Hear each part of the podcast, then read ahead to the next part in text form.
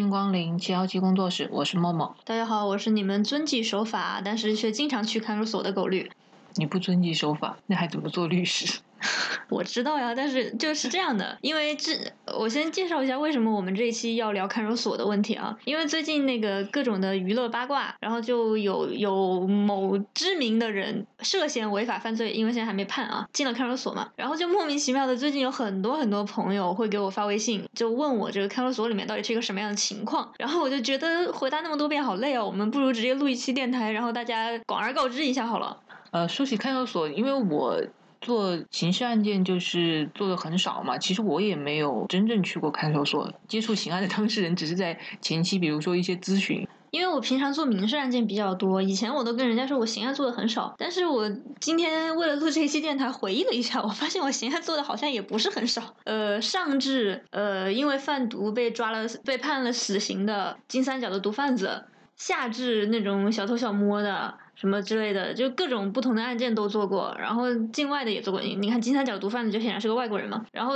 全国各地的不同地方的南北的人也都有。看守所的话，它南北差异会很大吗？看怎么说吧，还是有一些差异的。嗯，最起码的食伙食这个问题上就有差异嘛。比如说南方的这个伙食，它吃米饭，然后北方他会吃馒头嘛，这这是绝对有的一个东西嘛。然后因为因为里面的条件的问题，呃，所以就比如说像暖气的问题啊，或者说空调的问题啊，也会有一些不同。嗯，再然后就是其实跟经济条件也有关系。比如说有一些人他待的看守所是不是那么发达的城市的看守所，然后你听他描述出来的那个看守所的状态，就会条件相。会差一些，然后管理可能也没有那么规范。但是比如说像北上广这样的城市，它的看守所就听起来规范一些。因为我因为这个事情，我就在知乎啊或者其他的一些平台上，有人跟我讨论看守所的问题嘛，你知道？结果后来人家就说：“你怎么这么懂看守所？你是不是进去过？”后来我一听，我是进去过，但是不是你们想象的那个进去，我都是就是有客户被抓了，我去会见这样进去。就不仅是进去，还进去过很多次。对，还进进出出。那就是说。因为你刚刚说，呃，不同的地方就是跟不同地方经济条件有关的话，然后看守所的条件会不一样嘛？如果就是同一个看守所里面那个被关在里面的人，他自身的经济条件不一样的话，也会影响大家看守所的那个生活条件嘛？呃，这个多少是有的。在不同的看守所的影响大小不一样，我觉得先跟大家介绍一下，就是看守所的大致的日常的生活吧，因为绝大多数朋友应该是完全没有了解的。就是看守所这个地方，首先它是涉嫌违法犯罪的人，他才会被关进去，然后在审判之前都会关在里面。这个审判的过程呢，就短则几个月，多的两三年，其实都是有的，呃，甚至更久的也是有的。然后，嗯，所以看守所里面关的这些人，绝大多数都是没有定罪。就是他可能在是在继续查他这个案件是个什么情况，或者说法院正在判，说你这个到底要判几年等等啊。总之就是这样一些悬而未决的人，他会在里面。嗯，所以他跟监狱还是不一样的，监狱都是已经判完了，已经知道自己要在里面关多久，是什么罪的那些人会在里面。然后，嗯，看守所里面一个就是关在看守所里面的这些人啊。他们的日常生活，不知道大家了不了解？反正一般就是，嗯，现在广北上广的看守所应该是都不会强制劳动的了。以前的话还会让他们去做一些那种手工活儿，现在基本上没有了。嗯，然后在里面主要其实也没有什么事情可以做，因为他也不用干活，然后吧也也不能让他们出事儿，因为大概是我上大学的时候吧，那个时那个时间段，看守所里经常就是有人离奇死亡。什么洗脸死、躲猫猫死什么之类的，有兴趣的同学可以回去翻一下那个时候的新闻，还挺轰动的。就从那个经常有人离奇死亡之后呢，就加强了对他们的管理。看守所现在是二十四小时不能关灯的。就是哪怕是凌晨三点，所有人都睡着了，那看守所灯也不能关，就方便监控。而且整整晚都是有人在旁边去，他们叫值班，就是站在那里看每一个人睡觉，避免晚上的时候有人，比如说我睡在默默的旁边，然后把他掐住啊什么之类的这样的情况的发生。然后睡觉被子不能蒙头，然后每天要背里面的监规。然后吃饭的这个问题呢，我其实拍过广州的这边的某一些看守所的那个菜单。其实看起来还不错啦，就呃有荤有素啊，然后有有汤啊，应该是一周一两次水果，然后像那些可以关外国人的看守所里面还会有牛奶，然后，然后有一个特别好玩的现象，就是我前年去某一个可以关外国人的看守所里面的时候，我我会见的是一个女性，然后那个女性跟我讲说，女看现在还有牛奶，男看没有了。然后她说，你们中国为什么要这样？男人也需要喝奶之类的。对，就所以性别可能也会有一定的影响。然后关于这个经济条件的富裕程度呢，这里有一个问题是什么？就是如果这个人他没有人给他存钱的话，他在里面就只能吃看守所的大锅饭，然后就是按照那个菜单来。嗯，如果有家属给他存钱，就是每个人在看守所里有一个独立的账户。如果有家属给这个，比如说张三进去了，给张三存钱，然后张三就可以用这个账户里面的钱到看守所的小卖部，叫小卖部啊，其实在里面不叫小卖部，我只是这么说容易让大家理解，就有一个类似于是小卖部一样的地方，每个月可以买一次东西。然后如果有家属给张三存钱，张三就可以用这个账户上的钱去买东西。嗯，买的主要也商品没有非常丰富，但是就满足他们日常的一些生活所需吧，比如说什么牛奶啊，什么保暖内衣啊之类，饼干什么的这些东西。还有水果，就是你刚刚说每个月只能买一次嘛？就是说他那个他那个买东西的地方，不是说就是他们想去就是开放的，比如说每个月有一个固定的时间段开放，然后他们才能去买。不是去买，嗯，就是当然这个各个开发所可能有些细微层面上的差距啊，但是就我说小卖部只是方便大家理解，不是说那个地方开了一个店，你去那里买东西，而是他们类似于有点像交条子那种。比如有的看守所是把那个商品推到你那个每个监视的门口，就是你要买什么，然后你就交一个条子，说我这个月要买什么。然后有的就是给你一个清单，然后你就交条子出来，我我要买什么，是这样的。它不是像我们在超市里购物的那样一个过程，就是他们会统一的把你们需要的东西给收上来，然后再然后再就是买完之后，然后再发下去这个样子，差不多是这个概念。你刚刚有说到那个，因为分分男女嘛，他们是分性别的。那么就是说，比如说像女性的一些用品啊什么的话，像这些的话是免费提供的，还是说也是说要另外去购买？那些生理用品肯定是有的，但是我印象中没有看到是免费提供的，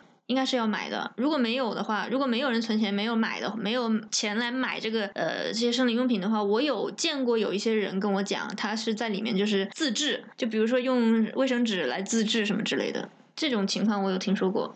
哦，然后有一些看守所，因为其实很在里面的很多人，很多时候他关心的就是一日三餐的问题，因为也没有什么别的好关心的。一个是关心一日三餐，第二个就是关心自己的案子最后会判什么样的结果。所以里面其实某种程度上来讲是一个大型的法律学习会。呃，然后那个一日三餐其实还有一个情况，就是广州这边我倒是没有太听说，广州这边我最多就是听说要一箱一箱的买水果，但是我在其他的一些地方的看守所有听到就是开小灶的问题。就如果你有钱，你可以不吃大锅饭，你可以另外去买小灶的菜。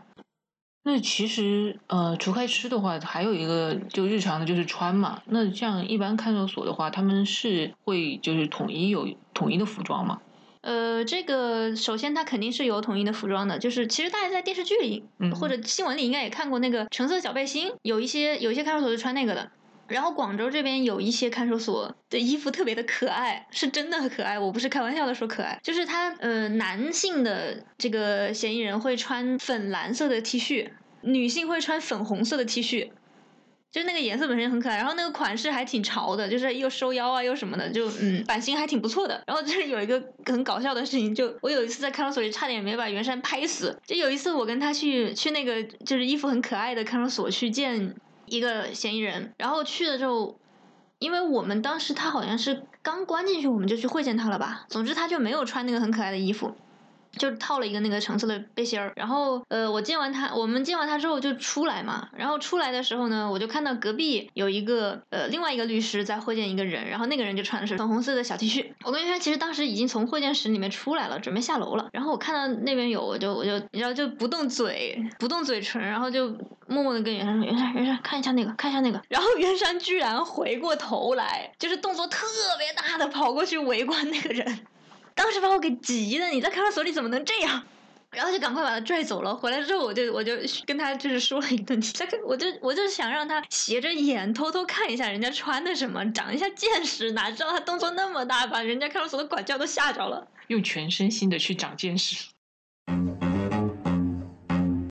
然后我以前还有过一个客户，他是在看守所里关的时间比较久了，他的刑判的还挺重的。他特别特别的热爱生活，就比我还热爱生活，你知道吧？呃，当时他就有一些要求，就是希望我帮他买衣服，而且他是指定品牌、指定款式，我都不知道他在看守所里怎么获取这些衣服的品牌和款式的。对，他就很明确的告诉我，我要买某某牌子的，什么颜色的，然后长得什什么样的一件什么什么衣服。然后如果是要买这样的衣服的话，其实呃，这个程序是这样，不是说我想给他送衣服，我就可以给他送衣服的。他需要先在里面跟里面的管教进行申请，就是说我需要一个，比如说我需要一个衣服，或者我需要看书，或者等等吧，就经过申请，然后管教认为这个东西对他的整个看守所的秩序不会有影响啊之类的，就经过这样一个审查，然后管教会给他一张条子，然后呢，我。作为律师，哦，还有一个点就是，看守所里面人只有律师可以会见，家属是不能见的，只有律师和公检法的办案人员可以见。然后他我去会见他的时候呢，他就把那个条子带出来给我，给了我之后，那个条子上就会写什么顾送某某某，什么呃一件衣服、两本书什么之类的，大概会写就是你能送什么东西。然后我就拿着这张条子，然后根据他的要求去买这个东西。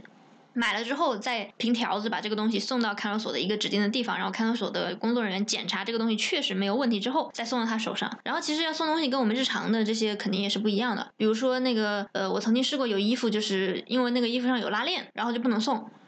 后来没有办法，就现场拿了一个剪刀把那个拉链给剪掉了。然后有一些近视的人啊，就比如说我就近视，其实，在看守所里不让戴眼镜的话很痛苦的，什么都看不清。嗯，如果要送眼镜的话，也是它有特殊的一些要求，就是整个眼镜上不能含有金属。一般看守所门口都会有，或者附近都会有眼镜店专门去做这种看守所符合看守所要求的眼镜。其实说到这个的话，那么有没有什么东西是绝对不可能送进去的？因为像你刚刚说衣服或者是眼镜这些，它经过处理了之后，我们还是可以把它给送进去嘛？就是有没有什么东西是绝对不能送进去，但是它又不是说是那种违禁品？那绝对不能送进去，肯定是违禁啊！对啊，我就我就是说，除开违禁品，就是说，比如说稍微相对日常一点的东西，有没有不能送进去的？日常的东西啊，吃的，就是任何食物你都不能送进去。我从来没送过吃的，我印象中应该是不能送的，因为从来没有人让我送过吃的。那就是说，如果是要服用下去，可能只能送一些，比如说药品啊这些。哦，是，而且药品也是要经过审查的，就是首先要里面看守所里面是有配套的医生的，首先要医生确诊，就这个人真的是需要吃药的，然后送指定的药品。有一些地方啊，因为其实之前我们聊艾滋那期也聊过，就像广州这边，比如说有 HIV 的携带者进去了，然后那个药是家属来准备好送的。但是在有一些地方，比如说像昆明这样的地方，是里面会直接跟疾控对接，就啊这个人确诊，然后疾控来送药的。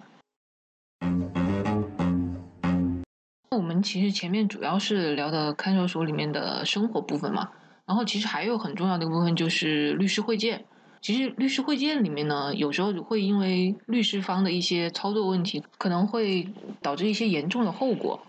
啊，这种情况也是挺常见的。呃，如果听我们电台的有青年的律师朋友，刑案做的不多的啊，这段部分你可以注意一下。嗯，刑事案件有一些就真的是我们传统印象中大家认为那些什么罪大恶极的犯罪分子，当然也有一些是普通人，就一不小心做错了事儿啊。所以中间其实还挺多要注意的。其实我也可以讲一些花边的东西，就是以前有一些律师跟我讲，就是九十年代他们执业的时候去看守所会见，那个时候的会见就有点像开会的感觉，就是坐在一个桌子，这边是犯罪嫌疑人，这边是律师，然后两边都是能够触碰到彼此的那种状态，就是没有东西挡着。然后那个年代的时候，有一些律师还会比如说带根烟去给那个人抽，或者带个肯德基给他吃什么之类的。但是在今天，二零二一年，或者说从我执业以来吧，嗯，看守所都是没有这样的。情况现在都是有点像电视里面那种，就是有一个栅栏把两边拦住，然后里面的人就坐在一个椅子上，然后那个椅子就是呃工作人员把他送来的时候，还要把椅子上的手铐给铐住，就不让不让他离开那个椅子的范围。然后我们就在栅栏的另一边。然后嗯，很多电视剧里会就是说两边是打电话的那种形式嘛，在国内我还我目前还没有看到哪个是打电话的形式，就是面对面的喊话。之所以说喊话，是因为他们坐的那个凳子离我们坐的这个凳子其实还是会有几米的距离的。就没有办法用很正常的音量说话，我一般会声音大一点，尤其是因为那个会见室啊，它是一间挨着一间，挨着一间，挨着一间的。其实我在这边会见，如果我不说话的话，我是可以听到隔壁两边的律师说话的声音的。所以一般会见的时候，我会刻意的把音量提的比较高。嗯，然后在中国的会见的时候呢，法律是规定不能够录音录像的。就是不仅我们自己不能录音录像，然后这个看守所方也不能录音录像，就保证这个犯罪嫌疑人和我们之间的这个对话的内容不会成为他，比如说上法庭审判的证据啊什么之类的。呃，现在的规定就是因为两边在这个情况下根本就触碰不到彼此，嗯，然后也是不允许呃传递任何东西。就不管你是要递一张纸给他，还是你要递个烟给他，还是你要递什么吃的东西给他，递水给他，都是不行的，什么东西都不能递。然后因为一般会见的时候，律师这边都会做笔录嘛，做了笔录之后需要对方签字嘛。然后有的是因为请了律师之后，他在里面有可能需要律师的联系方式嘛。像这种情况的话，一般啊，我们这边操作是就是会见完之后，我这边会叫看守所的工作人员过来，过来之后就跟他讲，我需要给他一张名片，或者我需要他来签笔录。然后就会带到一个专门的地方，然后在那个工作人员的监督下，现场看着他签签笔录、摁手印。给他的东西呢，也不能说是我写下来我的地址给他，这样是不行的，只能带现成的名片，把名片给他。然后之前还有一个会见的时候很重要的问题就是什么呢？因为一般这个人进了看守所之后，他就他没有办法跟外界联络嘛，他也不能找律师，所以很多时候都是家属来委托律师。然后之前有一次，袁山差点踩坑了。就是有一个案件，然后那个人是从外地，我要不要说这个罪名呢？总之他就是从外地来广州，他在这个犯罪的过程中负责的工作就是开车从外地来广州，具体案情我就不讲了。总之他的工作就是开车，他是司机，然后他就进去了。进去之后，他的家属知道这个情况之后，就来委托我们去见他。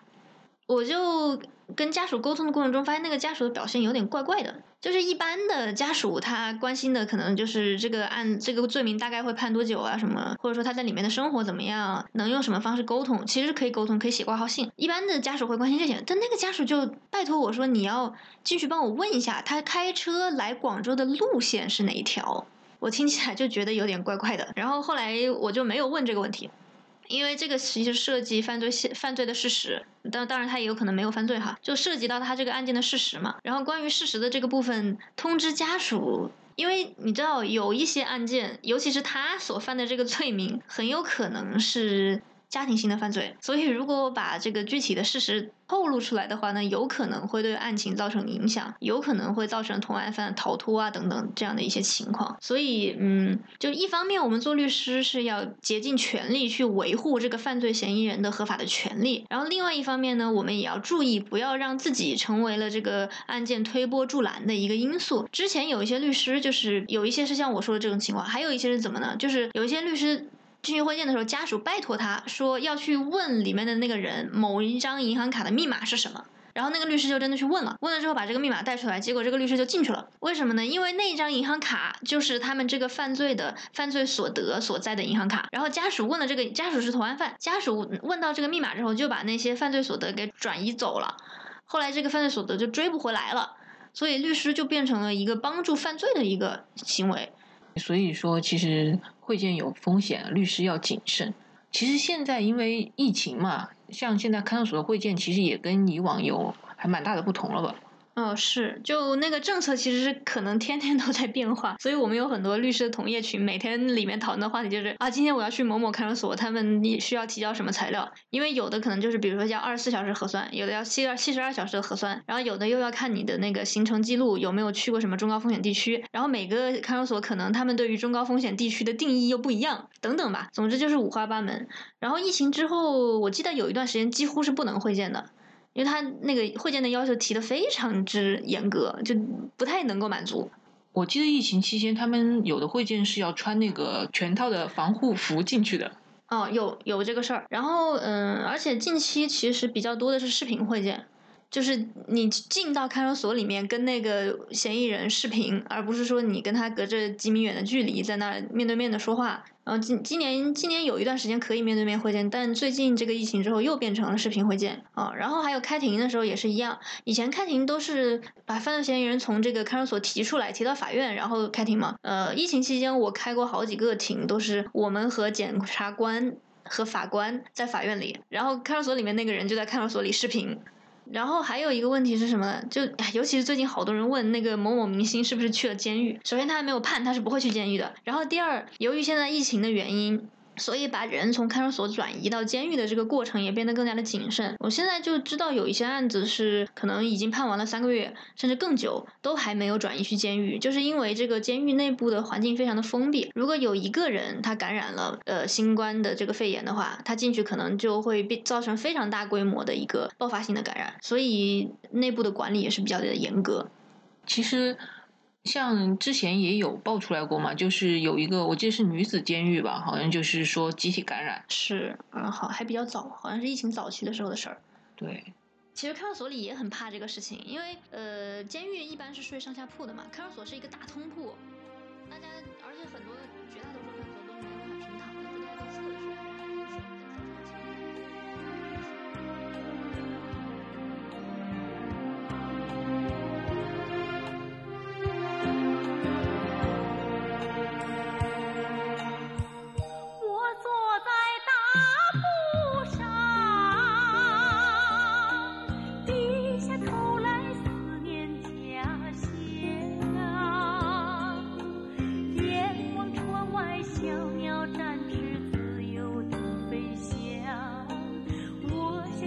咬断了翅膀